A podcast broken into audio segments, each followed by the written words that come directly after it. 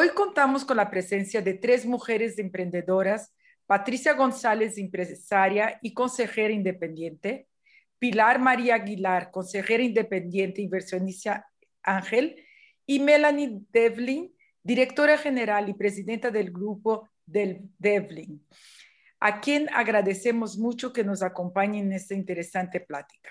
Les recordamos que estamos transmitiendo en Facebook Montesinay, México, donde pueden hacer preguntas al igual que en el chat de, Zoom. Posteriormente podrán ver y compartir esta y todas las demás entrevistas en nuestra biblioteca de YouTube M Sinai MX. Ahora sí, le paso la palabra a José Antonio, profesor del área política del IPADE. Gracias. Marlene, muchas gracias. Buenas noches a todos.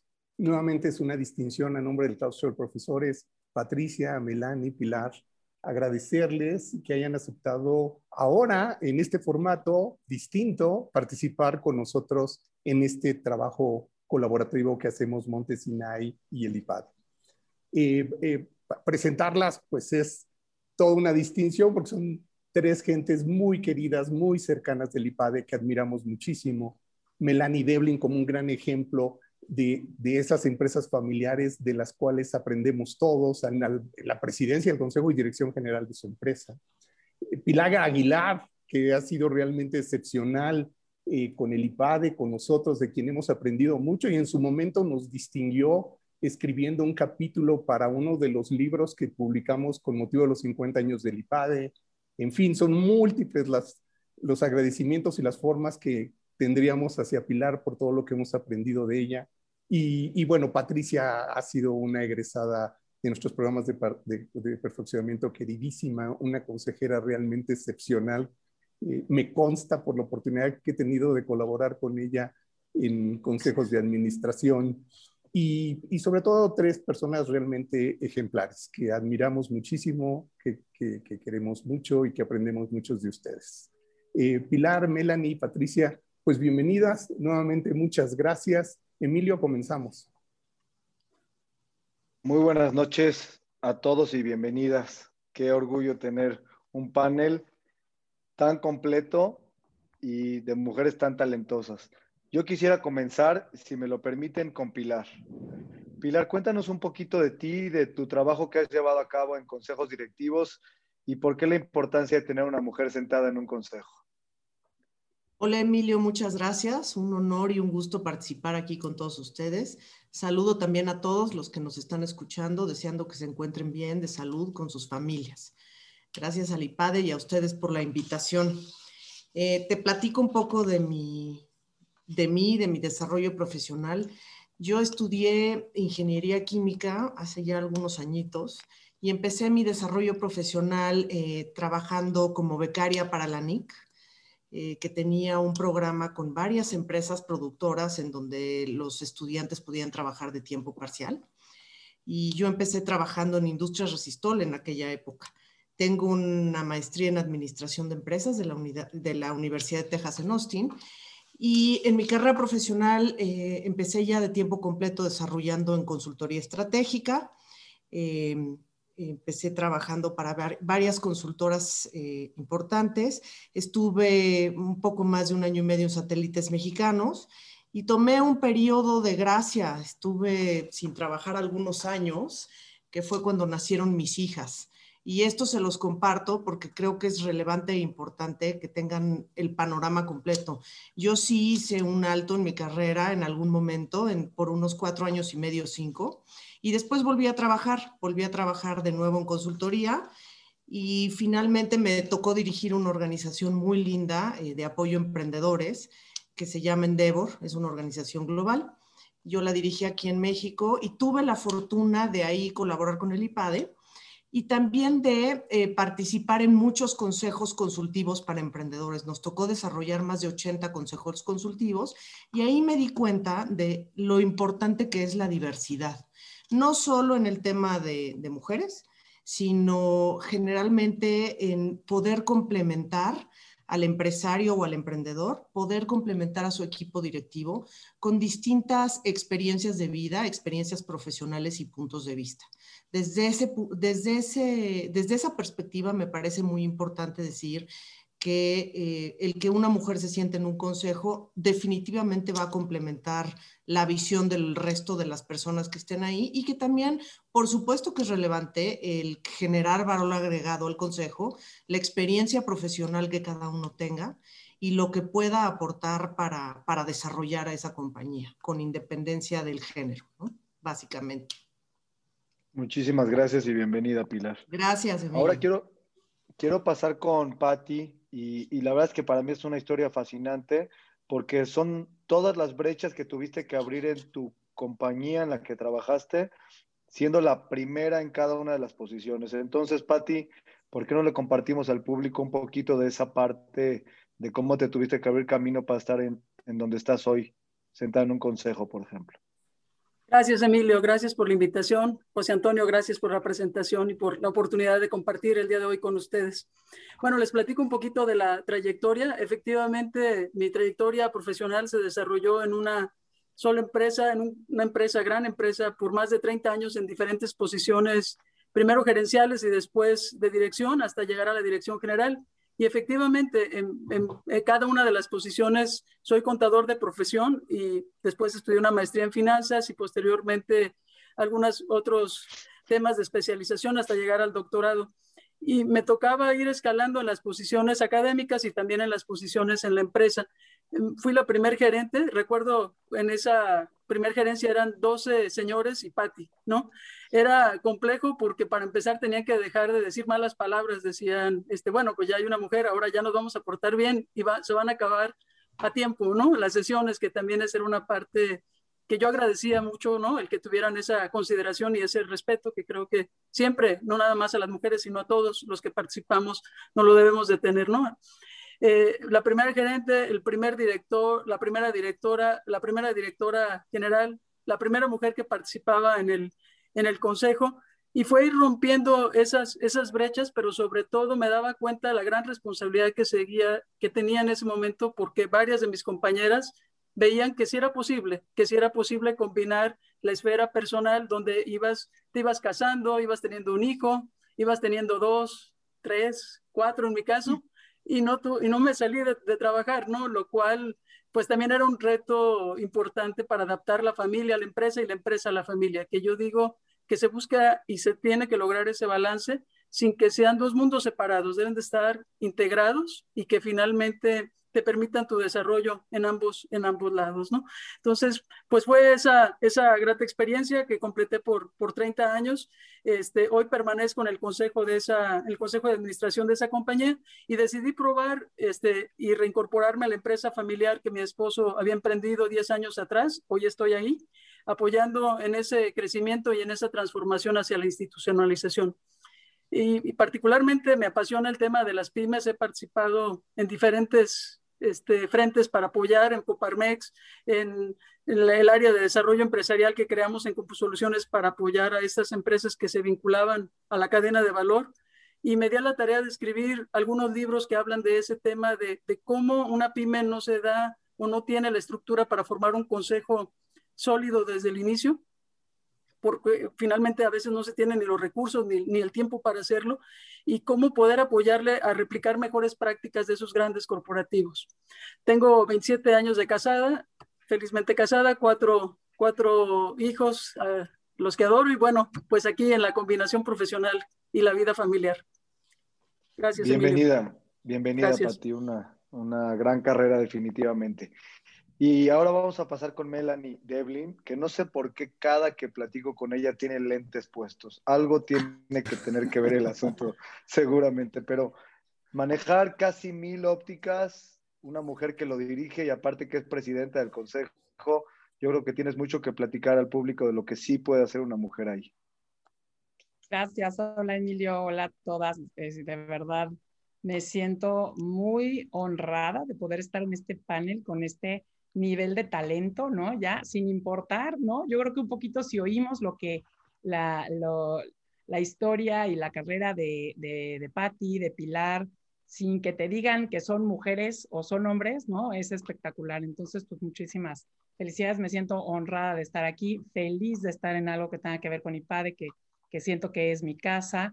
Yo estudié administración de empresas en, en la NAWAC y hice el programa de AD2 en, en IPADE. Y por cierto, pues mando muchos saludos a, a, mi, a ambas escuelas y a mi queridísima generación de IPADE. Pues mira, pues sí, para empezar lo de los lentes, pues evidentemente, ¿no? Hay que, hay que, hay que hacer algo de comunicación subliminal. No, bueno, me encantan, soy una apasionada de los lentes también. Te cuento de mí, a ver, pues yo em, soy la mayor de tres hermanas. Eh, mi papá tuvo tres mujeres y ah, desde muy chiquitas, a mí y a mis primos, somos tres familias eh, en la empresa eh, de una familia muy, muy unida desde el, desde el principio, desde muy chicos. Y, y, siempre pues vivíamos con esta cuestión de pues dónde empieza la familia y acaba la, empresa y empieza la empresa y acaba la familia, ¿no? Muy, muy metidos todos. Soy tercera generación. Eh, como saben, luego los de la tercera generación tenemos este, esta fama de que somos los que cerramos la, el changarro, pero la verdad espero que que la nuestra sea otra historia, porque la verdad nos hemos preparado mucho justamente para, para estas sucesiones, para estas transiciones y para, y para sacar adelante el negocio. sí, como dices, yo estoy, he sido presidente de consejo desde el 2015 y a finales del 2019 me nombraron eh, directora general también. La verdad, soy una apasionada del tema de la mujer en general, pero sobre todo la mujer en la empresa la mujer en la vida eh, profesional, eh, ¿no? Siempre mm, respetando lo que, lo que quieran hacer las mujeres, ¿no? También muy respetable cuando, cuando el, el, calling de una mujer sea su casa 100% y los niños, que me encanta también, pero, pero lo que yo quiero es que siempre la mujer pueda tener una opción y que pueda decidir sobre lo que quiere hacer con, con su vida. Tengo tres hijos, soy abuela de una niña preciosa de un año. Y, bueno, pues estoy muy feliz. ¿Qué te puedo decir en, mi, en lo que nosotros hacemos? Soy una apasionada de, de, la manera como nos ganamos la vida y como se la ha ganado mi familia desde hace 85 años. La empresa cumple 85 años. Y pues quienes usamos lentes sabemos muy bien la diferencia que hace que veas al mundo claro y que, y que no lo veas claro. Entonces, eh, hacemos cosas lindas y estoy muy, muy orgullosa de, de lo que hacemos y, de la cantidad de, vidas que mejoramos a través de, nuestro negocio y de, y de cuánto hemos hecho durante todos estos años en México. Somos una empresa 100% mexicana, muy importante, porque a veces piensan, ay, pues se oye de Evelyn y entonces igual, ¿no? Somos 100% mexicana, 100% familiar y bueno, pues muy contenta de estar aquí. Bienvenida también y creo que tenemos un panel de súper lujo. Voy a tratar de entrar un poco a las preguntas y la, la primera me voy a referir con Pilar. Eh, a ver, esta pandemia que acabamos de pasar acaba de dar pasos para atrás un poquito para la integración de las mujeres al trabajo laboral. ¿Por qué? Porque muchas de ellas han tenido que regresar a casa, cuidar a sus hijos, estar pendiente de su alimentación. ¿Cómo visualizas tú este retroceso que se ha tenido por un lado, pero también la ventaja de que la mujer pueda llevar a cabo sus funciones dentro de casa? Yo creo que en ese sentido ha habido un cambio brutal de paradigma. ¿no? Emilio, creo que además del reto que ha sido el, tener a los hijos y a la familia en casa, no solo para las mujeres, también para los hombres. Muchos hombres han venido a hacer home office y les ha tocado que pase el niño corriendo por atrás en medio de la junta, que viene y los abraza, etc. O sea, eso yo creo que es, fíjate que lo que yo pienso es que esta pandemia nos ha hecho conscientes primero de que se puede, se puede trabajar remotamente, que eso nos ha dado una perspectiva distinta de la flexibilización del trabajo. Y por otro lado, también nos ha hecho conscientes como parejas, como padres y como madres, de que eh, es una manera de cooperar entre todos, ¿no? Y, que cuando tienes... Eh, más de una responsabilidad de la cual hacerte cargo, eh, como familia es como se sale adelante. Yo creo que hay un, hay un dicho en inglés que dice, it takes a village, ¿no? Para crear un hijo. Y creo que ahora más que nunca es cuando estamos viendo que eso es una realidad. Eh, sin duda ha sido un reto para, para, muchas mujeres el tener que regresar a hacerlo desde casa y sobre todo de tener a, a los hijos en, en, la casa. Pero creo que la oportunidad está ahí, la oportunidad de decir, oye, puedo trabajar tiempo parcial y entregar los mismos objetivos. Y puedo acomodar mis horarios para poder entregar y dar el resultado que se espera de mí. Este tema de la administración por objetivos creo que se ha clarificado muchísimo a raíz de la pandemia y del reto. Y creo que todos nos hemos dado cuenta de que, de que hay muchas personas que incluso están trabajando mucho más que cuando no estaban en, casa, ¿no? Porque ya no hay trayectos, ya no hay eh, que te paras por el cafecito, etcétera, sino que tienes, se vuelve el tiempo más eficiente. Entonces, en ese sentido, yo creo que hay una gran oportunidad para hacia adelante que las mujeres puedan tener un rol más importante combinando, combinando ambas labores, ¿no? La casa y, la oficina, y que los hombres también empiezan a participar, ¿no? De manera más activa. Ya nos habíamos tardado, pero ya nos tocó dosis eh, completa durante el año. este, yo quiero, yo quiero preguntarte lo siguiente, Melanie, respecto un poco a este papel de las mujeres. Eh, ha pasado que familias, por alguna cuestión, pues pierden al jefe de la familia y de pronto la mujer tiene que hacerse cargo ya sea de la dirección del negocio o del consejo, o crear un consejo, o poner en orden a familias. Y en el caso tuyo, particularmente te ha tocado eh, estar al frente de un negocio bastante grande que aparte hay muchos miembros de, la familia y hay hombres y hay mujeres y no es de que fue la única opción que, que, sea una mujer, sino te has ganado esa posición tú de alguna manera. ¿Cómo, cómo, cuál, es, ¿Cuál es la preparación que tiene que tener una mujer para estar a la altura y que no vaya a ser que digan, ah, bueno, no, tú quédate en la casa en lo que nosotros resolvemos aquí el negocio? A mí me gustaría tu punto de vista.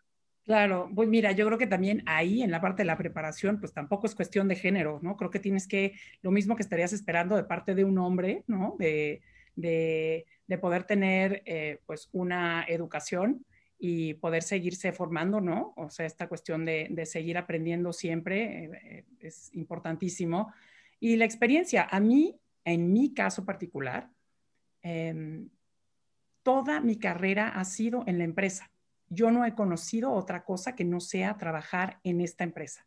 Sé que hay ¿no? mejores prácticas de, estar en, otros lados y poder aprender de, otras formas. En mi caso no fue así. En mi caso siempre fue, desde muy chica, em, trabajar en la empresa. Creo que si yo le hubiera dicho a mi papá que me iba a ir a otro lado, hubiera sido una situación de de dolor y de, no, pues, ¿qué, ¿qué, te hicimos o por qué te vas? Entonces, yo siempre trabajé en la empresa y entonces para mí, mi, el conocimiento que yo he tenido siempre ha sido dentro de la empresa. Em, creo que te vas ganando las cosas, te vas ganando el respeto de, de la gente con la que trabajas, eh, de la gente a la que diriges o con la que colaboras. Y de la misma manera, en la parte de, del gobierno corporativo, pues desde un principio eh, que arrancamos con nuestro gobierno corporativo, que fue em, por ahí del año 2000, 2001, que empezamos a, a realmente estar viendo de qué manera podíamos institucionalizarnos, pero a través de como una autorregulación, ¿no? La verdad, somos una empresa privada. Y, y claro que desde ahí empiezas a ver todo, ¿no? Las, las, reglas, las mejores prácticas de empresas familiares, qué debes de hacer. Y, esta cuestión de que de que no sea una situación como la que dices tú, ¿no? De que de repente falleció alguien y llegas y te presentas y dices, hola, nadie me conoce, pero soy la hija de, y seguramente habrá historias, ¿no? Eh, mm, también exitosas de esa forma. La mía no es esa, la mía ha estado yo siempre ahí, o sea, es más, yo eh, sé perfectamente, si, si, me hablan, si me llaman por mi diminutivo, yo sé que me conocieron desde muy niña, ¿no? Si me dicen Melanie o si me dicen licenciada, como que vas, vas entendiendo por a lo largo del, del tiempo. ¿Y qué es lo que hay? Pues tenemos reglas en la, en la empresa y reglas en la familia, en donde, por supuesto, que el mérito es muy importante, el que, el que tengas a, la asamblea de accionistas de acuerdo, porque recordarás, pues el consejo de administración es el brazo de la, eh, de la asamblea de accionistas. Entonces, desde ahí tienes que estar, pues, eh, haber convencido a, los miembros de esa asamblea y a los miembros de ese consejo que tú puedes con el trabajo. Y, yo me he sentido eh, muy contenta desempeñándolo, como siempre y como todas las mujeres, con un síndrome de impostor tremendo, tremendo, porque para las mujeres esto es pan de cada día, ¿no? De decir, ah, sí, sí puedo, pero lo voy a hacer con miedo, tengo miedo, pero lo voy a hacer. Y así me metí a la parte de la operación en la dirección general, que no lo había hecho jamás. Así entré con muchísimo miedo, pero con muchísimo respeto y con todas las ganas del mundo de hacer mi mejor esfuerzo. Y así es donde estoy. Tengo, evidentemente, el gobierno de la empresa me ayuda a poder estar reportando de manera trimestral cómo vamos y tengo un grandísimo equipo en mi consejo de administración que me ayuda a, poder estar viendo, ¿no? Que vayamos por donde debemos de ir y que las cosas estén saliendo como deben. Sin lugar a dudas. Eh, me, quiero referir a un tema contigo, Patti, si me lo permites. Yo creo, que la primera, empresa, la primera empresa que constituimos todos los seres humanos es la casa, el hogar. Eh, esa casa tiene un consejo de administración, este, hay un señor y una señora normalmente, regularmente, y ese tiene distribuido una cantidad de funciones y de decisiones importantes y estratégicas que se van a tomar. Y te hago esta pregunta particularmente a ti porque te toca ver negocios pymes, pequeños, que les has dado consejo tú. Eh, y la primera cosa es quizás a veces tratar de poner de acuerdo a esta pareja o a esta familia y cuál ha sido tu papel en ese sentido para poder ser una guía y poder darles claridad de cómo es el papel de consejera, digamos, en una empresa más chica? Bueno, primero me refiero a, mi caso particular, que al final, pues uno habla de lo que sabe y de lo que vive, ¿no? Cuando hablas con otros empresarios. Y en mi caso particular, y al final, bueno, tengo la, gran bendición de compartir la, vida con, con Miguel, mi, compañero de, de, más de 27 años. Y lo que hemos definido que en una familia no puede haber dos directores generales, debe haber un solo director general y aquí no es cuestión de, de, género, ¿no? Es cuestión de, de, orden, porque si somos dos los que decimos para dónde, pues esto no va a llevar un buen rumbo. Entonces, para empezar desde ahí, que ellos, aunque yo este, de, mutuo convencimiento y con mucho gusto cedí ese derecho a ser el, director general de esta familia, este, pues cada quien asume su rol y colabora, ¿no?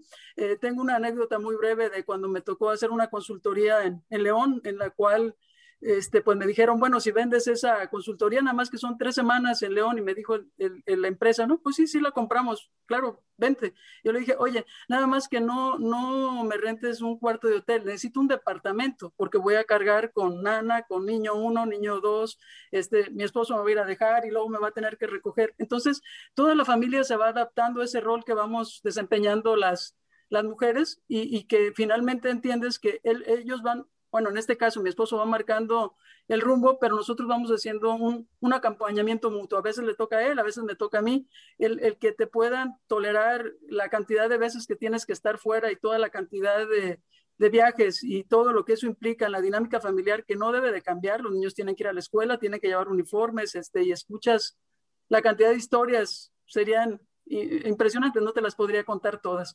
Esa misma realidad vive el resto de las, de las empresas. Y veo, este, ahora que trabajamos juntos, porque esa es otra dimensión, cuando esposo y esposa trabajan en una pyme, donde también vuelve a suceder exactamente lo mismo. Ahora los que te ven no son los hijos, ahora son los colaboradores que dicen, y ahora aquí quién manda, ¿no? Él o, o ella, ¿no? Y que finalmente, aunque no, no hay un consejo formal en la pyme, al menos esa pareja por lo pronto si emprendió, ese es mini consejo, ¿no? Ya se tiene que poner de acuerdo y también volvemos a lo mismo, tiene que haber alguien que lleve esa, esa batuta y que el otro vaya siguiendo y acompañando el proceso. Eh, yo veo que lo que más adolecen hoy las pymes es esa estructura de mandos intermedios que les den el soporte para efectivamente que el director general pueda levantar un poco la cabeza. Y ahí sí se recurre a consejos consultivos, pero lo que más he visto que funciona en ese ámbito es el tener un coaching de, un director eh, probado, de alguien que ya haya recorrido esa trayectoria y que pueda recomendar y acompañar a ese, a ese empresario. No todos tienen esa oportunidad, pero quienes lo han tenido y se han, digamos, puesto bajo la sombra de un buen coach empresarial, este, han podido este, salir adelante a partir de replicar esas mejores prácticas. Como bien decía Melanie, ya una empresa con una estructura, cuando tienes un consejo de administración, cuando tienes todo eso que te acompaña, claramente es mucho aunque es mucho más compleja la operación, es mucho más sencilla la gestión. En una pyme no, la soledad del director general pues es, es más grande. Si tienes la oportunidad de compartirla en pareja, se atenúa y si lo puedes compartir con un consejo consultivo aún formado a veces de tu propia estructura interna, pues ya puedes ir avanzando más rápido, Emilio. Sin lugar a dudas, la familia es el primer escenario, ¿no? Que, que tenemos, eh, donde encontramos esta convergencia de la diversidad. Y no puede, haberse, no puede haber a veces una cosa sin la otra, es un complemento perfecto. Y me quiero referir aquí un poco, Pilar, y me gustaría que nos cuentes la historia, porque participas en los consejos de una de las empresas que pues, es de la comunidad, igual Montesinaí, y me quiero imaginar sentarte en una mesa en donde quizás eres la primera mujer, que en ese caso a lo mejor no eres la primera mujer, pero que te, que te sientes en una mesa donde es la primera participación de una mujer en una mesa que acostumbrada, acostumbrada a ser de hombres, y primero pues uno va a entrar así con un poquito de cuidado, pero va a llegar el momento en el que tienes que hacer tu participación y a lo mejor esa participación no va a ser tan ejecutiva y va a ser un tanto emocional y cómo se siente sobre la mesa platicar o sentir las cosas desde el punto de vista de ser una mujer. Em, Emilio, y me gustaría nada más, antes de contestar tu pregunta, elaborar un poco en lo que decía Patricia. Em, este tema de la soledad del fundador y del empresario lo he visto de manera bien relevante en todas estas empresas de alto crecimiento que empiezan como empresas pequeñitas, luego se vuelven pymes y luego llegan a ser, si tienen suerte, fortuna y las maneja gente con capacidad, pues empresas grandes como, como la empresa que hoy maneja Melanie creo que ahí hay dos temas. Primero, nunca dejar de lado la importancia de este consejo que empieza como un consejo consultivo y se puede volver consejo de administración. Y segundo, el equipo de trabajo que te reporta. Este tema de los mandos medios, yo creo que uno de los retos principales del empresario y del emprendedor es poder construir ese equipo que camine con la compañía. Y desde el punto de vista del consejo, tú tienes que apoyar a ese empresario para que se dé cuenta de en qué momento tendría que empezar a subirle el nivel a ese equipo y también ayudarle a reclutar e inspirar a las personas para que puedan formar e ir creciendo juntos. Entonces, eso, eso me pareció eh, relevante de la experiencia que tengo y te cuento ahora del, de este consejo eh, de la empresa, de una empresa muy importante de la cual estoy honrada en participar. La verdad, eh, ya me agarraron con un poquito de callo, porque yo la primera vez que entré a un consejo así, fue cuando me invitaron a, dirigir esta organización que les conté, la organización que apoya emprendedores. Y, entré yo al primer consejo de Endeavor después de que me habían, de que había aceptado participar con ellos, de entrevistarme con varios, y entré y había 13 empresarios muy reconocidos del país, todos hombres, sentados en una mesa enorme, redonda, y quedaba un lugar vacío que era el mío. Y yo entré y este síndrome de impostor, Melanie, que dices, ¿yo qué hago aquí? O sea, para empezar, de verdad fue, fue muy impactante estar con empresarios de primer nivel de México, eh, consultores, de todas las industrias, de industrias de servicios, de industrias productivas, eh, de industrias de entretenimiento, de industria de construcción, inclusive eh, gente de, de, la comunidad también, de tu comunidad. Y la verdad es que para mí eso fue un shock muy grande y te voy a decir ahí lo que hizo la diferencia. La actitud también de estos consejeros. El decir, a ti te hicimos la oferta con independencia de si eres hombre, mujer, sino porque pensamos que eres la persona que va a sacar esto adelante. Entonces, pues tú dinos por dónde. Y nunca se me va a olvidar que en aquel momento el presidente del consejo me dijo, uno de tus roles más importantes como director general es saber cómo usar a este consejo. ¿Para qué, cuándo y por qué? Y entonces, la verdad, eh, estuve cinco años eh, trabajando de cerca con, con, este consejo y aprendí mucho, aprendí muchísimo y, y eso me sirvió para que cuando llegué a este consejo, que también es un consejo muy imponente y, del cual sí fui, no la única, pero sí la primera consejera independiente mujer. No, no soy la única consejera, eh, en algún momento sí lo fui. Y, y, como consejera independiente somos un grupo de tres y yo soy la única mujer. Sin embargo, ellos en, el, en el, la parte directiva de la empresa también tienen mujeres que tienen un rol muy relevante. Entonces, en ese sentido también eh, te sientes acompañada y por otro lado, pues estás en un, el mero hecho de que te inviten a este consejo ya significa que vas a tener eh, la oportunidad de aportar y de agregar desde tu trinchera. y yo creo que de esta manera hay que hacerlo siempre de forma muy profesional. Sí te da el shock de conocer a esta gente nueva, de, de tú llegar primero como alguien distinto, en este caso por género, pero hay muchas maneras de ser distinto. Y, y sin embargo, pues te la tienes que creer.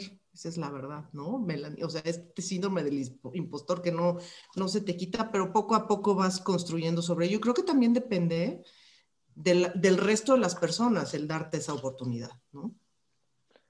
Háblame un poquito de algún detalle que haya hecho la diferencia solamente por el hecho de que se haya roto ese monopolio que existía de mesas donde eran puramente de hombres y al momento de entrar en esta diversidad dices, este es un nuevo camino simplemente porque entró alguien que piense de una manera distinta, que puede ser una mujer, o bien puede ser alguien muy joven, o bien puede ser alguien con muchísimos años o de otra industria. Pero en ese sentido, cuéntame cualquier aspecto donde sentándote en una mesa distinta a lo que estuvieras acostumbrado, hayas visto que cambiaron como las formas y las maneras.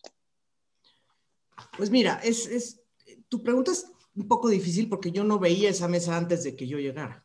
¿Sabes? Pero, pero sí te puedo decir que eh, en ninguna de estas dos que te he contado, sino en otra empresa donde participo, que es una empresa global, em, en algún momento nos invitaron a mí y a otra mujer a estar en el consejo.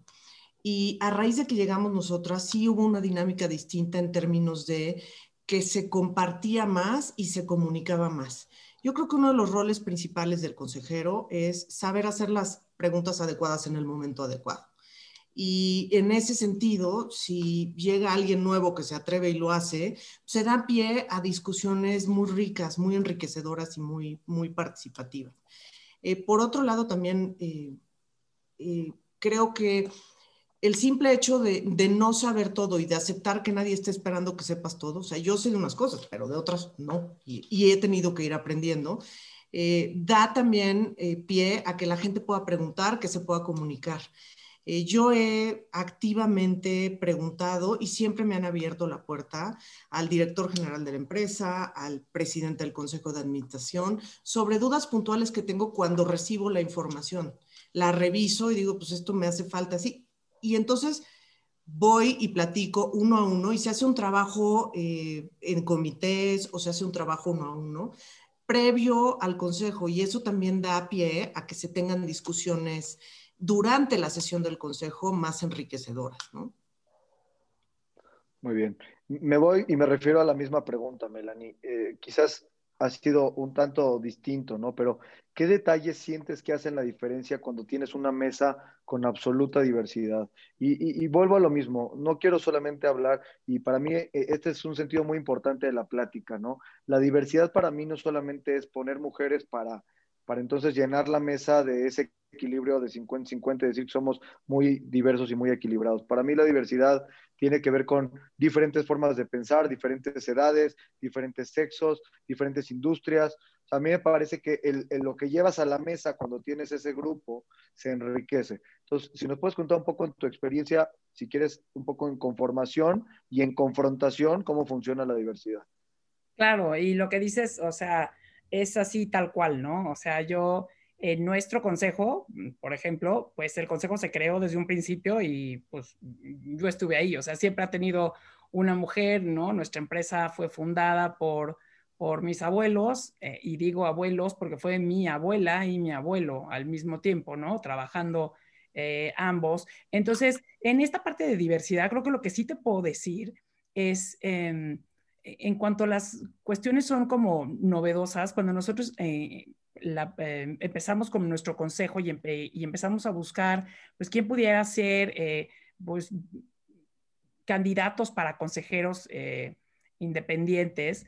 Y, dentro de la diversidad, pues también está la diversidad intergeneracional, ¿no? Porque nosotros estábamos con mi papá y mis tíos, que, que siempre han sido, pues, los, los líderes, ¿no? Porque mi abuelo fallece cuando mi papá, que es el mayor, tenía 22 años, era un niño. Entonces, realmente esta, esta segunda ola de crecimiento de negocio, ellos tenían como unas 13 ópticas cuando muere mi abuelo. Esta segunda ola de negocio viene de la mano de la, de la segunda generación. Entonces, pues ellos, imagínate, pues, sabían absolutamente todo lo que se tenía que saber de óptica en México. Cuando empezamos a decir, oye, vamos a traer, porque mira, fulanito viene de aquí y él viene de allá y viene o sea, me acuerdo perfecto esa discusión de qué sabe de óptica, pero está bien, pero, pero él qué sabe de óptica.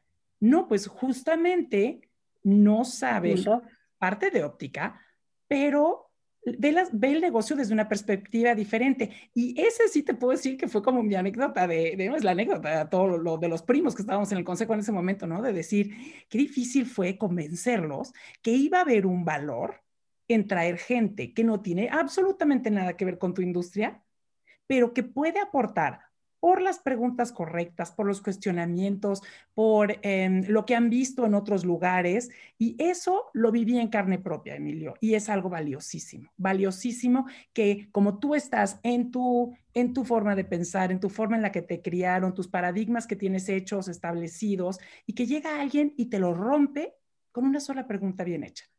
Entonces, eso para mí creo que te puedo decir que más allá de que sea de género o no, em, este poder entender el valor de abrir tu mesa a, gente diferente a la que está normalmente es grandioso. Ahora, eh, tenemos la verdad y voy a aprovechar, no lo puedo dejar pasar que tengo a José Antonio Dávila en la plática.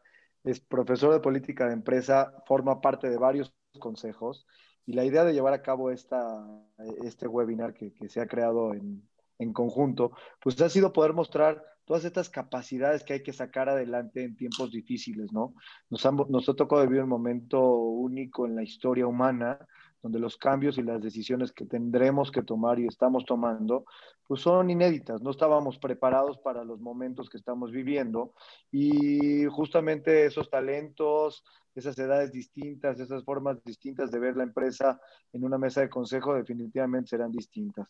Entonces, José Antonio forma parte de varios consejos y le ha tocado convivir inclusive eh, con, quizás con algunas de ustedes en, algún consejo y le voy a pedir ahora que me ayude con preguntas más puntuales respecto a la dinámica que se vive dentro de un consejo y por qué ustedes son relevantes siempre y nos interesa mucho el, el hecho de tener mujeres capaces y preparadas sentadas y aconsejándonos o preguntándonos. José Antonio, adelante con la palabra. Gracias, Emilio. Em, Patricia, sería muy interesante que nos compartieras tu experiencia como consejera, es decir, en el mismo tenor que Pilar y que Melanie nos compartían ese valor de la diversidad, así lo hemos titulado, la diversidad en el Consejo. Y tú has tenido una perspectiva distinta en diferentes perfiles de empresas, con diferentes, de diferentes tamaños, un tema que has estudiado a profundidad de la institucionalización, ¿Qué nos quisieras compartir al respecto? Bueno, mira, yo creo que este, en el caso de, de, la mujer consejera, a lo mejor no es que no sea así en los hombres, pero particularmente en las mujeres tenemos que pasar por el proceso de prepararnos o certificarnos como consejeras independientes. ¿Por qué digo eso? No porque sea un prerequisito, pero independientemente de la experiencia que tengas en industria, en, la experiencia académica que puedas tener, en fin, lo que hayas podido avanzar en lo profesional, el hecho que te certifiquen como consejero independiente, dicen, ah, como que buscamos abrir nuestro consejo a mujeres, pero entonces voy a ver aquellas que ya pasaron por un proceso de certificación. Yo no sé si esa misma pregunta se haga cuando, cuando se va a invitar a un a un hombre, a un consejo. Igual se va a ver su experiencia en la industria o si es de otra industria, como bien decía Melanie, que aportan, ¿no?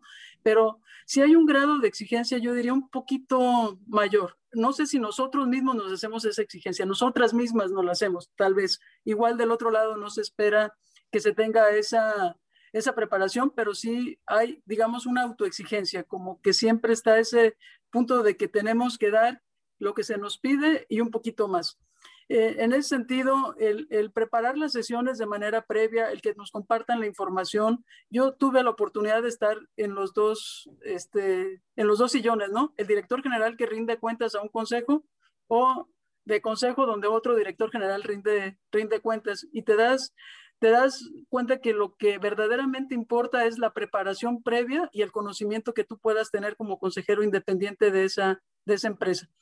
Conozcas la industria o no la conozcas, como bien decía Melanie, ese no es un factor, pero sí que sepas escuchar, pero sobre todo que te prepares de manera previa. Sí, una parte en lo académico, que te certifiques como consultora, pero la parte importante es que conozca la industria, que conozca de qué se va a hablar en, en ese día en particular. Si, si no aportas, no, no, si no aportas en cada sesión, si no te te preparas para esas sesiones, no importa que tu género sea el femenino y que se necesite cumplir una cuota, seguramente no permanecerás en esos consejos, ¿no? Entonces, el, reto de la, de la preparación para mí es algo que es importante, no importa el tamaño de empresa, siempre será un factor relevante para, para nosotras las mujeres, ¿no? Pati, necesito abonar en esta pregunta y voy a tomar una perspectiva que es un poco más personal, ¿no? Pero, a ver, institucionalizar una empresa familiar. Yo estoy en una empresa familiar, yo creo que mi preparación académica es suficiente, pero sentar en la mesa a una familia, a un grupo de hermanos o a un grupo de primos y decirles, señores, qué bien lo han hecho los últimos años, pero este es el momento de hacer cambios relevantes, de constituir un consejo, de contratar directores. No es fácil, o sea, no es fácil. Entonces, yo sí quiero sobre la pregunta de José Antonio ir un poco más a fondo y no me importa esta cuestión de género en definitiva, me importa tu talento. Lo sientas y qué les dices y cómo empieza a trabajar. Ok, yo creo que antes de dar ese paso al consejo hay unos pasos previos que debiera de, estar este, abonando en la empresa. El primero tendría que ser esa filosofía de rendición de cuentas, ¿no? Porque si eso no existe, pues no podemos llegar al proceso del, consejo. El otro, el contar con un sistema de información este, correcto, que sea fácil, de ahí poder obtener la información para preparar las, las sesiones. Otro, el tener una estructura de mandos intermedios más o menos desarrollada que apoya al director general para, para poder trabajar y poder rendir esas, rendir esas cuentas. Yo en uno de mis libros hablo del proceso de institucionalización y veo al consejo como un, como un objetivo al que llega esa empresa una vez que ha transcurrido ese, ese camino. Es cierto que en el proceso se va construyendo, pero si no tenemos, aunque sea esos pasos previos mínimos, diría yo, este, no se le va a sacar el mismo provecho a un consejo de administración, porque entonces no tenemos ni la estructura bien definida, ni, y cuando hablo de estructura no me refiero al organigrama, me refiero, y también ahí lo detallo de manera completa en un capítulo, me refiero a todas esas líneas de autoridad que están puestas en la empresa, que si no están claras y más cuando se trata de una empresa familiar, puede detonar problemas. Entonces, eh, yo creo que el, Consejo de Administración y el gobierno corporativo en una empresa va a llegar una vez que vamos construyendo esos pequeños bloques previos que nos van a dar esos cimientos para sobre ellos construir. Bueno, entonces es una tarea la conformación del Consejo y es un objetivo alcanzar. Pero creo que la pregunta, como está desarrollada de José Antonio y el matiz que le hemos dado, nos da para preguntárselas a las dos. Me gustaría, José Antonio, que devolvieras esta pregunta, pero más en el sentido de lo que Pilar nos va a aportar con este tema. Bien, eh, Pilar, um, ¿qué atributos consideras que son los eh, atributos fundamentales de un buen consejero? Es decir, en este tema de la diversidad, en este tema del consejo, eh, tú, invertiste en una empresa donde al principio eran más personas en el consejo que, que empleados en la, em, que en la empresa. y que eh, eh, te ha tocado más vivir el mundo de que las empresas nacen por su naturaleza, por su alcance, por su propósito, institucionales desde el primer momento. ¿Qué atributos tiene ese consejero que consideras que puede tener un, un rendimiento aceptable o, claro para un consejo de alto rendimiento?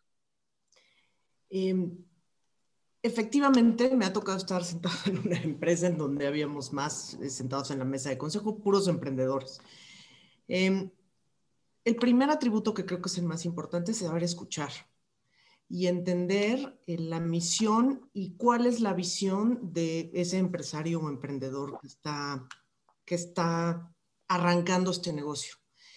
Y, digo entenderlo e internalizarlo porque al final del día tú vas a ser el acompañante de la persona que está tomando las decisiones y que muchas veces, como decía Patricia, se siente solo en ese momento.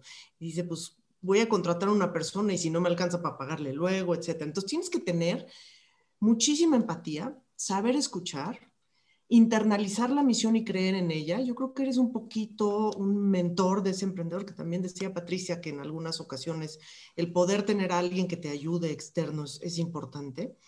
Em, y finalmente tienes que ser flexible, porque tienes que entender que cuando empiezas efectivamente no hay sistema de información, eh, se está formando un equipo de trabajo, van todos de la mano con una misma misión, pero se va construyendo sobre la marcha. Entonces hay que tener un poquito también de, flexibilidad y de, espina, yo diría, de, decir, bueno, pues vamos. Y, siempre cuestionar. Siempre cuestionar y, tratar de añadir y complementar las decisiones de ese empresario o de ese emprendedor. Pero al final del día, sí, empezar un consejo en una compañía así es, es complicado, pues son compañías que nacen en muchos casos nacen SAPIs y nacen empresas que saben que van a necesitar levantar capital, entonces nacen casi institucionales. Pero sí el, rol del consejero de una empresa así es muy distinto del rol de un consejero en una empresa eh, ya mediana o que se está institucionalizando de manera diferente. Y finalmente, eh, el director general es el que es el responsable de esa compañía, el que te invitó al consejo y el que va a tomar las decisiones pero saber cómo acompañarlo porque tienes esta misma misión adentro de ti, pues es, es importante. Yo creo que eso es parte del éxito. Yo, yo, yo, quiero intervenir en esta parte, Pilar. Este consejero que se sienta, yo lo digo como director general de mi negocio, lo que buscas es que te confronte y que te vea, que puedas ver ese blanco-negro quizás muchas veces. No, no pretende sea una mesa gris, porque a veces una mesa gris a lo mejor vas a sentar a, tus, a tu grupo de colaboradores y te van a decir que sí a muchas cosas de las que tú plantees. Pero este consejero que traes específicamente cuando es externo, pretendes que sea confrontativo y muchas veces puede ser que sea aguerrido y puede parecer en unos sentidos que está peleando desde otra trinchera contra ti. ¿Qué pasa en eso? O sea, ¿Cómo, ¿Cómo debe de actuar en ese sentido el consejero? A mí me, ha tocado ver esto que tú dices, me ha tocado ver confrontaciones cordiales y otras no tan cordiales. Em, creo que al final del día todos somos gente profesional y, y, no te lo, nadie se lo toma de manera personal. Sabes que estás ahí por el bien de la empresa e incluso por el bien del patrimonio del empresario. Porque en tu caso, por ejemplo, pues tu empresa es tu patrimonio y es un tema patrimonial, no solamente de, operativo o de recibir una compensación eh, para vivir, pero, pero es el construir este patrimonio. Entonces, desde esa intención, desde esa intencionalidad de hacerlo bien, es de donde vienen estas conversaciones. Y si eso se tiene claro, yo siempre he pensado que no, no, hay, no hay mucho problema en que, en que se tengan. Y muchas veces también estas suceden no en la sesión de consejos, sino previa a la sesión o fuera de la sesión. Y me ha tocado estar en conversaciones en donde todo el mundo se pone de acuerdo en no estar de acuerdo y en decir, vamos a discutir esto en una sesión adicional a esta, diferente a esta. Y, entonces se llevan hacia esos otros foros, ¿no? Pero al final es, es un tema de intencionalidad, de que nadie te está confrontando porque quiera de alguna manera destruir, si no te confrontan para construir juntos. Ahora, Melanie, tú desde el otro punto de vista, y José Antonio va, a complementar, pero tú eres la directora y presidenta del consejo y del consejero externo, tú quieres otras cosas distintas que lo que el consejero quizás piensa. Yo me imagino que tú tienes gente sentada que te hace preguntas incómodas o a veces te puede dejar en evidencia con la familia o el equipo. Entonces, no sé, José Antonio, tú también tienes experiencia en, las, en los consejos familiares y cómo quisieras acabar de dirigir la pregunta con Melanie. Poco tendría que agregar a la pregunta, Melanie. Yo prefiero que contestes esa pregunta y mejor después yo te hago la que tenía preparada. Tal cual, porque está muy buena. Claro, por supuesto, ¿no? Creo que sobre todo cuando traes esta cachucha con el doble rol, siempre va a haber un nivel de exigencia superior justamente para poder tener, eh, creo que lo más importante que puedes tener o, estar buscando siempre de parte del consejo, y lo digo desde, desde la parte de presidente de consejo como desde la parte de directora general, es la confianza, es poder entender que, ¿no? Como en algún, en algún otro webinar han dicho, ¿no? De, de agree to disagree, pero que siempre prevalezca en la mayoría, por lo menos, ¿no? Con estos, en estos consensos que buscas lograr, este, la confianza. Entonces, puedes estar de acuerdo o no estar de acuerdo, ¿no? Siempre que, la, que, este, premia ahí la, la objetividad y, y, el respeto, pero por supuesto que vas a estar teniendo... Eh, ¿no? A veces inclusive puedes ir muy feliz con, con ciertas cosas, ciertos resultados y, y, de repente te levantan la barra un poquito más, ¿no? O te retan un poco más. Pero creo que la parte del reto viene intrínseco en lo que debe de hacer un buen consejero. Y yo entiendo que la posición de un consejero en una empresa familiar, en donde está parte de la familia presente o por lo menos representantes de las, de las familias eh, dueñas, pues no es muy fácil eh, ir en contra de lo que diga esta ese director o ese presidente de consejo. Y se necesita mucho compromiso y, también mucho sentido de responsabilidad, el decir, quizá estoy diciendo algo que sé que no va a ser necesariamente del agrado de esta persona, ¿no? De este dueño que tiene un rol en la operación o en, la, o en, o en el consejo, pero lo voy a decir de todas formas. Y creo que eso es valiosísimo valiosísimo el que puedas entender que, que no siempre te van a dar por tu lado, pero que no quita que cuando te den por tu lado, también sientas que viene desde la objetividad, porque si no es injusto pensar que solamente cuando te dicen que las cosas están mal están siendo objetivos y cuando te dicen que las cosas están bien te están nada más aplaudiendo ciegamente, ¿no? O sea, creo que la objetividad tiene que venir desde uno mismo eh, en, este, en, ambos roles. Entonces, por supuesto que, complementando un poco, creo que también en una empresa familiar el consejero tiene que tener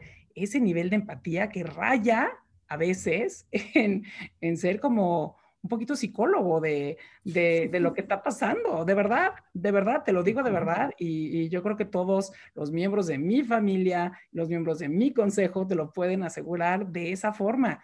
Y, somos humanos y trabajamos con humanos y a veces, ¿no? Sí, y a veces estás de buenas y a veces no, y a veces has tenido momentos muy difíciles que te hacen ver las cosas de una manera diferente y estás más sensible, pero al final creo que prevalece muchísimo esta parte del compromiso y el cariño a la empresa. Eh, creo que eso es un componente muy, muy importante. Melanie, no podía estar yo más de acuerdo. Es curioso que cuando decimos consejero independiente, te queda la impresión de que independiente de qué. Al contrario, probablemente que acaba más comprometido y más encariñado con la empresa que los mismos consejeros patrimoniales o relacionados. Eh, Melanie, déjame continuar el diálogo contigo. ¿Qué prácticas nos puedes compartir en una empresa familiar del prestigio, de una empresa muy querida en México como la de ustedes? ¿Y ¿Qué prácticas para la composición del consejo? ¿Cómo deciden ustedes quién de la familia se siente en el consejo? ¿A qué directores invitar? ¿O, por qué y de qué perfil consejeros eh, no relacionados a no patrimoniales independientes? ¿Qué, prácticas nos pudieras compartir?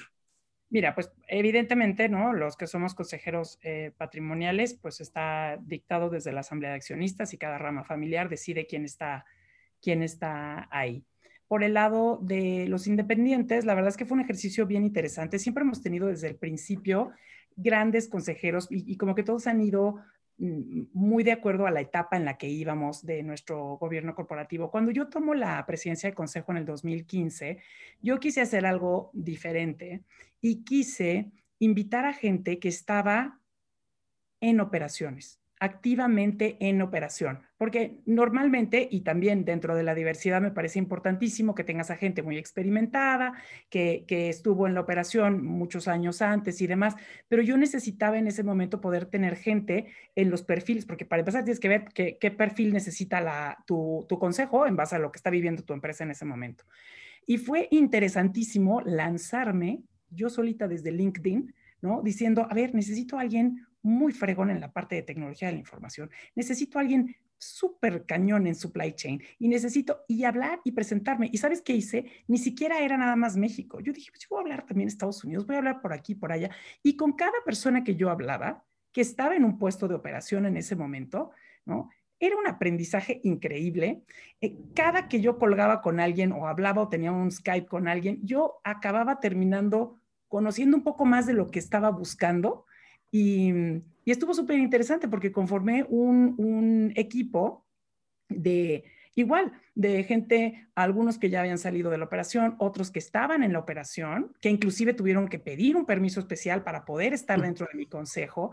Y entonces fue súper interesante eh, poder entender también que, que, que cuando invitas a alguien a estar en tu consejo, es algo tan personal, es algo tan... Em, pues realmente estás invitando a alguien a la mesa de tu casa, a abrirle las puertas de tu casa, a enseñarle lo que pasa en tu empresa. Entonces es un momento como personalísimo y, me encantó que cada uno de los que yo les pedí que, si quisieran estar, ¿no? Inclusive después tuve que debatir, em, también sentí que estaban orgullosos de que les haya pedido. Entonces fue un momento muy bonito en el que en el que yo también pude entender que pedirle a alguien que estuviera en nuestro consejo, pues también era un motivo de orgullo para ellos también. Y, creo que es, es esta reciprocidad de generosidad, de compromiso, de responsabilidad, de apertura. Y me quedé muy contenta con el, con el consejo que, que armamos. Y, y, creo que en general, ¿no? La Asamblea de Accionistas también. Ahora, voy a hacerle una pregunta a Pilar, que no se la podría hacer tan fácil a Melanie, porque si es una empresa familiar y está en las diferentes familias, pero Pilar lo va a poder decir de forma un poquito más independiente. Hay veces le das una silla en el consejo según la participación accionaria de, de los grupos, pero la persona que se va a sentar de la familia no tiene quizás la aportación suficiente para construir un diálogo que construya. Sin embargo, tiene una mayoría y por tanto tiene derecho a una silla en el consejo. Y no estás pudiendo construir en el diálogo quizás de los, de los eh, dueños lo que quisieras construir en el diálogo de los consejeros. Entonces, ¿cómo le haces para tener el número correcto de personas y, el, y las participaciones necesarias para que los resultados se vayan dando? En pocas palabras, a veces puedes tener a alguien que está en la mesa porque tiene el derecho a estarlo, pero no le está conveniendo a los intereses de la empresa porque sus comentarios o su preparación no está a la altura de lo que hoy la empresa necesita. Emilio, te tengo que decir que no me ha tocado, no me ha pasado eso en realidad. Em, pero el gobierno de una empresa, el gobierno corporativo de una empresa no es solo el consejo de administración. Evidentemente es la asamblea de accionistas, de ahí nace, pero no, no, no hay que quitarle importancia al rol del director general o incluso el presidente del consejo. En el caso de Melanie es ambos y en el caso de Patricia ella ha sido directora general y consejera. Entonces saben que eh, el rol de tener, de conformar un consejo que, en donde todos aporten y donde se complementen, también recae en esta persona o en el individuo, en el director general. Em, y viendo y entendiendo la empresa como un ente patrimonial, eh, es en el mejor interés de todos que esté la persona que debe de estar y que puede construir. Eh, y también en algunas ocasiones está alguien que a quien le corresponde estar, pero que tiene que tener un aprendizaje. Eh, muchas veces y en muchas ocasiones no tienes a alguien que llega y ya sabe todo, pues primero tiene que entender de la compañía, de los retos, y, y, por eso es un trabajo bastante completo y complejo, porque no es venirte a sentar cada tres meses es entender la industria, el mercado, los retos de esa empresa en ese momento, ¿sabes? Entonces, sí hay como todo un tema de, crecimiento del, consejero. Y, lo que sí me ha tocado ver es crecimiento de, consejeros e incluso, eh, e incluso el, mío propio en algunos temas. Em, pero siempre es el, rol tanto de la asamblea como del director general asegurar que tienen un órgano de consejo que puede aportar lo que se requiere. Eh, nunca me ha tocado ver que otro consejero diga, no, pues deberías de sacar a este consejero porque no aporta nada. En realidad, afortunadamente, no me ha tocado eh, y espero que no sea así. Ahora, voy a, hacer, voy a, hacer, la pregunta a José Antonio, más allá de darte la palabra para hacer una pregunta, me, me, brinca, entonces a lo mejor es complementario para todos nosotros, José Antonio. La academia, ¿qué dice? ¿no? ¿Cómo conformar el consejo? ¿Qué es lo que nos dicen y nos dictan las mejores prácticas mundiales de qué papel tiene que tomar el director para invitar un consejo? Y, y, en este sentido, Yo te quiero pedir, y después lo pueden continuar los demás, es un consejo son desde cuánto mínimo de personas hasta cuántas y qué van a, y cada cuánto se van a reunir y qué tipo de temas son los importantes a llevar a esa mesa. Eh, vaya, Emilio, eh, lo último que esperaba es que el entrevistado acabara haciendo yo también. Este, bien, a ver. es pues, diversidad, es diversidad. Eh, claro. a ver, pues, pues, empecemos por el principio. La Asamblea de Accionistas delega en el, delega en el consejo la continuidad de la empresa. En buenas, de alguna manera le dice, oye, ahí te le encargo. Y a quienes nombras en el consejo, el número que hayan decidido que sea el adecuado con el perfil de consejeros patrimoniales relacionados o independientes, todos pesan igual, todos votan igual y todos tienen la misma responsabilidad de la continuidad de la empresa. Empezando por el nombramiento del director general. Finalmente, el director general es el brazo de ejecución del consejo. Y, que lo quieren acompañar, lo quieren ayudar, pero también tiene que rendir cuentas. Y también te tiene que decir ser, presentarte una estrategia de negocios que sea congruente, alineada a la misión de la empresa. Finalmente, el consejo es el primer guardián de la misión de la empresa. Entonces, en ese sentido, el trabajo del consejo es verdaderamente fascinante y yo creo que ahora el, año pasado nos demostró eh, el valor que tiene un consejo bien construido y que de verdad asumió en serio la responsabilidad de la continuidad de la empresa y, que se planteó verdaderamente en serio si tenía el mejor management posible. El futuro de la empresa no se construye en el consejo, el futuro de la empresa se construye en la dirección general y su equipo de trabajo. Por eso la responsabilidad del consejo es aún mayor. ¿Cómo te aseguras que tienes el mejor management? Entonces, cerrando esta cápsula académica, nada que no nos hayan escuchado en clase. Eh, si me permites, yo, yo quisiera, eh, quisiera pasar a pues a, una pregunta este, eh, distinta, a ver si me, das esa oportunidad, Emilio. Con mayor regularidad me ha tocado dialogar con personas, sobre todo con ellas, con una gran ilusión de poder contribuir y de participar en un consejo. Eh, todas ellas competentes, en algunos casos directoras generales excepcionales, eh, o directoras que están con un potencial enorme, que buscan prepararse, pero con la ilusión de llegar a, ser consejeras. ¿Qué ruta, qué camino, cómo sucede eso? Y esa pregunta la dejo abierta para las tres. ¿Por dónde, por, si, alguien se acercara a preguntarte así, ¿cuál sería tu consejo a cada una de, a cada una de, a cada una de ellas? Melanie, empezamos contigo. Va. Yo creo que para mí, y te lo digo desde mi, eh, ¿no?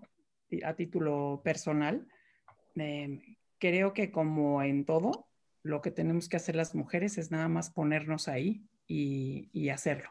O sea, lo más importante tiene que ser que, que eh, si eres invitada a un consejo, si quieres, hay, hay lugares, bueno, yo pertenezco a una, una, organización que se llama Women Corporate Directors, que es una organización mundial que se dedica justamente a estar, ¿no? Pues reuniendo y, pudiendo decir, aquí es donde, aquí hay talento femenino si estás buscando eh, consejeras eh, o miembros, miembros femeninos para tu negocio. Pero creo que lo más importante es hacerlo. O sea, yo creo que necesitas poder tener esa primera experiencia para poder decir de ahí, ¿no? A dónde sigues y qué haces y demás.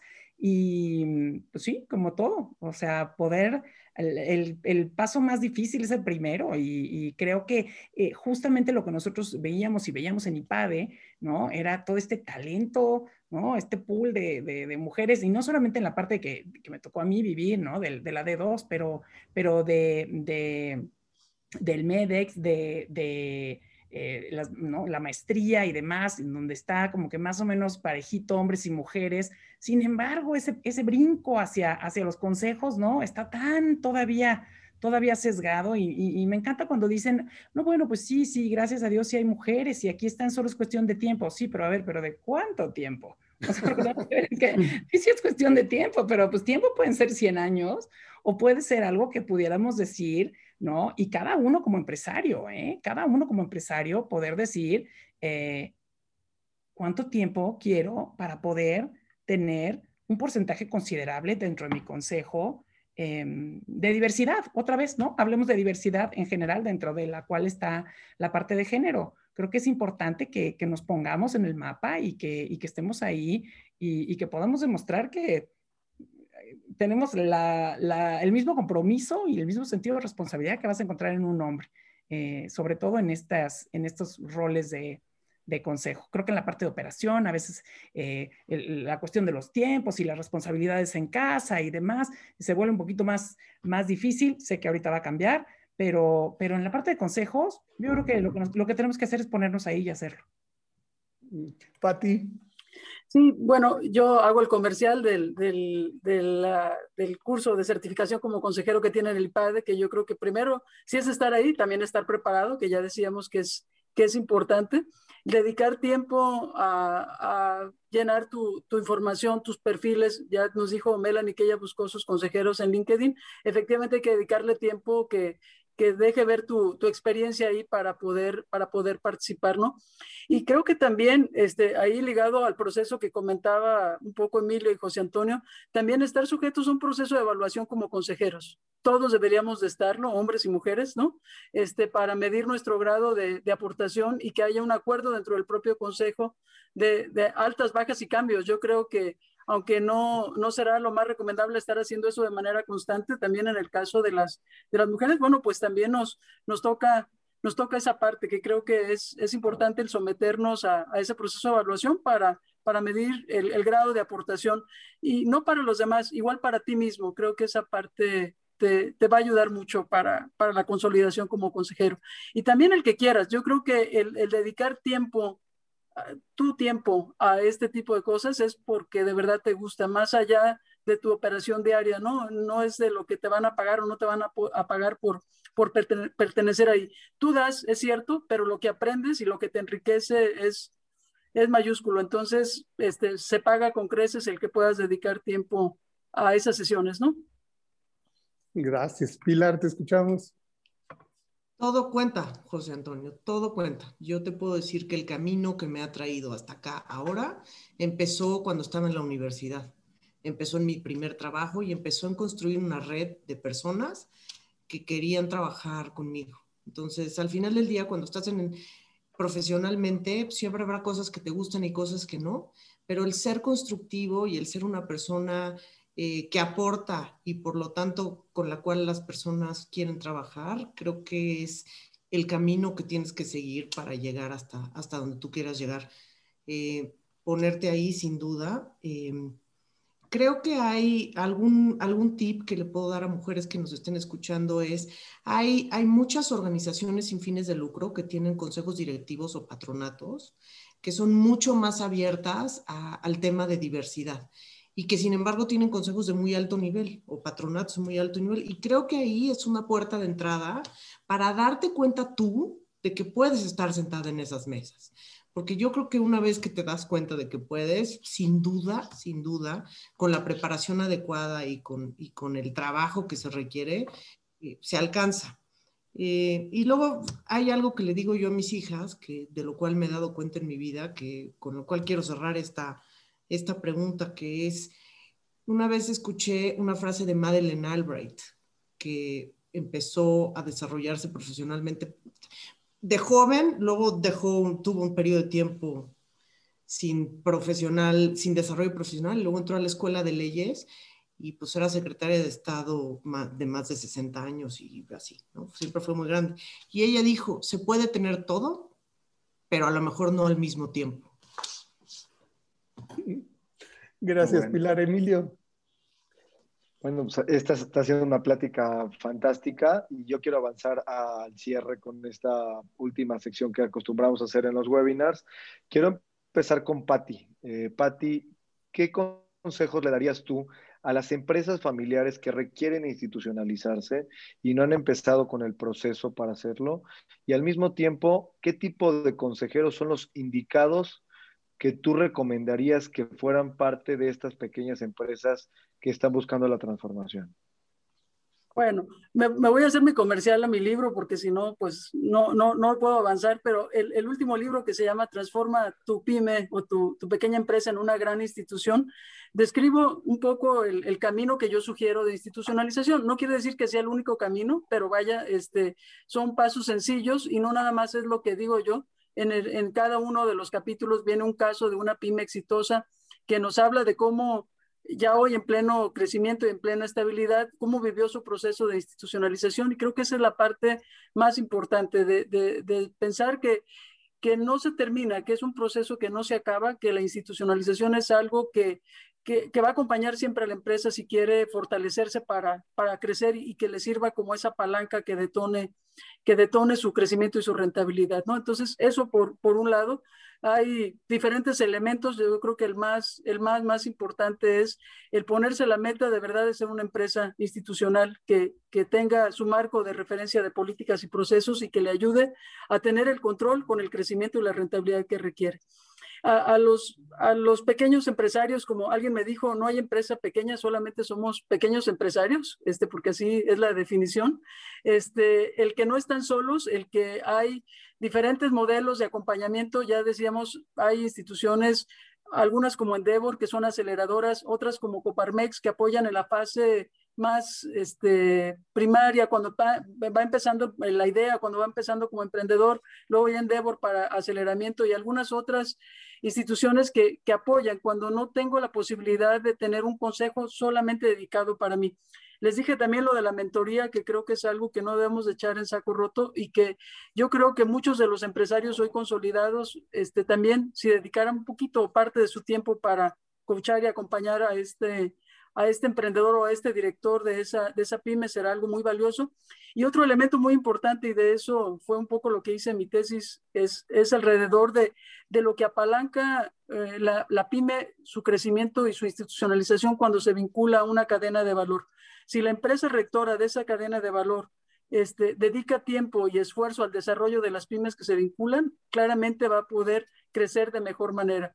Este, diga, hay muchos caminos, pero ese, ese, ese último yo creo que es uno muy claro y muy sencillo. Todas las empresas pymes que nos hemos vinculado, no importa el sector, a una empresa rectora que, que nos aglutina como cadena, claramente nos cobija y nos, nos llueve mejores prácticas que siempre será muy útil poder tomarlas, ¿no? A ti muchísimas gracias por tu participación y me voy a dirigir a Melanie en este momento las empresas familiares, y hay muchas que les cuesta trabajo pasar en este proceso de institucionalización y establecer consejos y poner orden en la casa, por llamarlo así. Danos tres consejos para empresas familiares que tú les darías para poner orden y para sentar en un consejo a las personas adecuadas. Mira, creo que antes que nada decirles que que hay muchísimos ejemplos allá afuera de, empresas familiares en el mundo que, han llevado un muy buen gobierno corporativo y, toda la información que existe justamente de, pues de romper con estas estos paradigmas del pasado, de que si la tercera generación, de que si no aguantas, pues sí, pues depende de cómo lo estás haciendo, ¿no? Si lo estás haciendo como lo hacían hace 100 años, pues quizá y pase eso. Hay mucha información, creo que la familia debe de entender el porqué de querer estar ¿no? molestando con esta novedad. Yo me acuerdo en los noventas cuando alguien, uno de mis primos dijo gobierno corporativo, yo decía, ¿what? ¿Vamos a trabajar con el gobierno? ¿De qué estamos hablando? O sea, de que ni siquiera tienes idea. Hasta que empiezas a, entenderlo, es importantísimo que la, que la familia esté educada, que la, que la asamblea de accionistas esté educada, que entienda por dónde vas. Eh, número dos, que no lo hagas solo. Hay, hay muchas personas, nosotros en nuestro caso estuvimos acompañados en el, arranque por, por, el área de, de, gobierno corporativo de Deloitte, que nos ayudó muchísimo, y también de un consultor de empresa familiar, un americano que se llama Alan Heath, que de verdad que fue increíble. Creo que cada uno tiene que encontrar, hablando de esta cuestión de la psicología, pues estás hablando también, ¿no? De manera intergeneracional, estás hablando con personas, estás hablando con, con gente que quizás son los fundadores, que, que tienen, van a tener mucho más miedo que tú al cambio porque, porque, porque es su bebé, porque ellos lo, lo crearon. Entonces, cuando encuentras a alguien que pueda ayudarte a, a poder ser este vínculo entre las generaciones, a poder explicar de, de, de, por qué este famoso lo que te trajo aquí no te va a llevar allá, ¿no? Y, que no quiere decir que, te eches para atrás, sino que te pongas a un lado y que tu, y tu papel eh, sea, cambie. Creo que es bien importante. Para nosotros fue básico el poder tener a alguien que nos llevara de la mano en, en esto. Y, y pues seguir, ¿no? Seguir todo el tiempo rodeándote de gente que te aconseje. En la parte de las empresas chicas, aunque, aunque yo sé que, que, que Patti es aquí la, la que conoce muchísimo de, de, este tema en pymes, creo que lo más importante es, eh, podría, me gustaría decirles, ¿no? Pues que, se rodeen de gente que les aconseje, que no les dé, que no sientas que porque eres pequeño, eh, no te van a querer escuchar, que quizá un gran empresario o alguien que tú veas y admires no te vaya a querer escuchar y apoyar. Lánzate a preguntar, lánzate a, ahí a, hacerlo. Creo que te, seguramente se van a sorprender, ¿no? Seguramente se van a sorprender. Y, muy importante esta, esta cuestión, mi papá siempre decía, ¿no? Rodéate de siempre de gente que sepa más que tú en, en, los temas que no son de tu expertise y, y entre más cabezas, mejor. Así que esos serían mis consejos. Gracias, Melanie. Preparación, apertura, curiosidad, sin lugar a dudas, tres consejos maravillosos. Pilar, ¿qué consejos le darías tú a hombres y mujeres que tienen que sentarse en mesas de consejo y dar su mejor parte para sacar adelante empresas exitosas? Primero que nada, preparación, y, ya lo mencionaba Patricia, hay, hay que preparar los consejos, hay que conocer eh, lo más que se pueda. Hay que preguntar, también como, como consejero también tienes que preguntar y tienes que investigar muchas veces y estudiar, estudiar eh, del tema del mercado de la industria. Dos, exigir, exigir tener la información a tiempo, eh, con, con, oportunidad, para poder estudiarle, para poder llegar preparado y para poder aportar. Tener empatía siempre es importante y, saber que todos estamos ahí para construir algo juntos. El construir empresa eh, toma el tiempo y el esfuerzo de muchísimas personas y tú como consejero tienes un rol preponderante. Y, yo en general, además de a los consejeros, a, los directores y a los empresarios, les diría, em, una vez eh, un mentor de Endeavor eh, me dijo a mí, ¿tú sabes cuál es el recurso más escaso que tiene Endeavor? se me ocurrieron mil respuestas y me dijo, el recurso más escaso es tu tiempo, el tuyo, porque el día solo tiene 24 horas y tú vas a estar dirigiendo. Entonces, analizar a qué le estás dedicando tu tiempo en la empresa, en el consejo, con quién estás comentando y qué proporción del tiempo estás, porque a veces se deja uno comer por, por la inmediatez y no le dedicas tiempo a hacerte un poquito para atrás, ver a qué le estoy dedicando, porque a lo que le dediques, eso es lo que vas a construir, ¿no? y hacerte un poquito para atrás, planear y nunca olvidarte de dos cosas. Dedicarte tiempo a ti mismo para, para tú estar bien y entonces poder estar bien de manera profesional en tu empresa o en el consejo. Y la otra es eh, dedicarle tiempo a planear, a las metas y cosas que en realidad quieres hacer para poder eh, alcanzar ese objetivo. Definitivamente, hay que dejar de ver el árbol y ver un poquito más el bosque para poder tomar decisiones adecuadas. A veces. Pues, yo quiero agradecerles a las tres y a José Antonio, que le tocó pregunta también, pero agradecerles por este foro que ha sido eh, fenomenal. A mí me, me parece que presentar un webinar en este sentido, en el cual tenemos mujeres muy capaces al frente de negocios muy exitosos o aconsejando a gente muy, muy exitosa, demuestra cada vez más el compromiso que tiene la mujer en la sociedad, por un lado, y los hombres que tenemos de saber escuchar, aprender, convivir, invitar a las mesas a mujeres que también están teniendo eh, relevancia e importancia en nuestra sociedad. Dar lugar a pensamientos distintos, a formas de pensar distintas, a creación distinta de muchos sentidos y que eso genera riqueza en general a las empresas y al país. Eh, termino nada más, eh, antes de darles la palabra para una despedida al público y, también tratando de pasar algunas preguntas que hemos recibido del público, que muchas de ellas la verdad las han contestado, comentarles que la semana que entra vamos a hacer un webinar muy interesante y muy diferente a lo que, a lo que hemos hecho eh, en, las semanas anteriores y, y eh, vamos a hablar un poco de lo que son los negocios nuevos o, el, nuevo mundo de los negocios. Tendremos al director en México de Alibaba, al director de, 90, em, de 99 minutos y eh, de WeSign. Tres empresas, tres personas muy jóvenes que están tomando rumbos muy distintos y muy especiales para hacer negocios nuevos y de formas muy distintas. Ahora bien, con ganas de terminar de la mejor manera este webinar eh, y agradecerle su participación. Le doy la palabra primeramente a Pilar, si gustas cerrar, Pilar, con algún comentario algún, o alguna eh, libro que quieras recomendar a los lectores, a los, al público que seguramente siempre nos preguntan o alguna cosa que te haya marcado específicamente y con eso cerramos. Muchísimas gracias, solo agradecerles, darle las gracias a ti, a la comunidad, a José Antonio y a Lipade por, por permitirme participar y compartir. También muchísimas gracias a Patricia y a Melanie. Es un honor estar aquí con ustedes. Eh, me encantó nuestra conversación tengo un libro que, es cortito y a mí me gustó mucho, que en términos empresariales eh, se llama De cero a uno, es de Peter Thiel, From Zero to One. Es fácil de leer y, yo cuando empecé con este tema de emprendimiento lo leí y dije, ah, o sea, sí hay, es una manera muy innovadora de, de pensar en cómo construir valor y en cómo hacer empresa.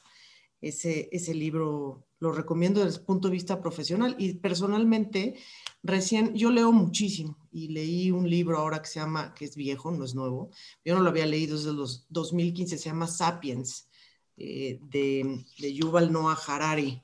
Eh, es, es, una, es un israelí que escribe este libro sobre la evolución de la cultura y la evolución del mundo. Súper interesante y, y también a mí me abrió los ojos a el por qué estamos hoy donde estamos como mundo y como planeta y quizás que sigue, ¿no? Eh, entonces estos dos los recomiendo mucho y agradecerles de nuevo. Muchísimas gracias. Patti. Bueno, Emilio, José Antonio, mil gracias. Gracias por compartir, este, por permitirnos estar aquí. A, Pilar y a Melanie también fue un gusto conocerlas y, disfrutar de su, de su plática. Eh, la verdad, eh, alguien me, dijo algún día que no había balance entre vida y trabajo, que solamente había balance de vida y creo que eso es muy cierto, que la primera prioridad eres tú como mujer, la segunda prioridad es tu familia y la tercera prioridad es la parte profesional que nos hace ser más completo y que al final este, siempre tenemos ese enorme privilegio de haber recibido la preparación y, la experiencia y habernos esforzado por construir ese conocimiento, que llega el momento de compartir. Yo les quiero compartir ese libro que a mí me, me, gustó mucho, que leí justo ahora que pasaba ya mis 50 años, que es este, La crisis a la mitad de la vida, viviendo el segundo tiempo, y de Hugo Cuesta, y habla de cómo hacer, cómo decides vivir esta segunda parte, cuando estás con ese con ese cúmulo de experiencia, con ese cúmulo de, habilidades acumuladas, que es tu mejor tiempo. Siempre será tu mejor tiempo, claramente, ¿no? Pero este más donde ya no tienes esa demanda de, hijos pequeños y cuando también tienes todo el potencial para poderlo dar. Que nos demos ese espacio de participar, de acompañar a otros en, eso, en sus procesos de, de emprendimiento, creo que eso va a marcarnos no solamente en que vas a volver a aprender, porque cada vez que te sientes en un consejo, cada vez que interactúas con un empresario, tú eres el que aprende, entonces te mantiene, te mantiene vivo, te mantiene, te mantiene actualizado y eso siempre será muy importante. Y también te va a permitir trascender, que al final es el objetivo de todos nosotros como seres humanos, ¿no? Entonces, pues agradecerles mucho su, su tiempo y a los que asistieron hoy, este, también muchísimas gracias. Muchas gracias, Patti, Melanie. Igualmente, mil gracias a, todos los que nos acompañaron el día de hoy y sobre todo gracias a, ustedes, a, a Montesinaí y a IPADE, eh, por tener vivos estos temas que son tan importantes, que yo sé que a veces es como, ay, qué cansado, otra vez vamos a hablar de la mujer y el, y el género. Y la verdad es que si no lo hacemos, no pasa naturalmente.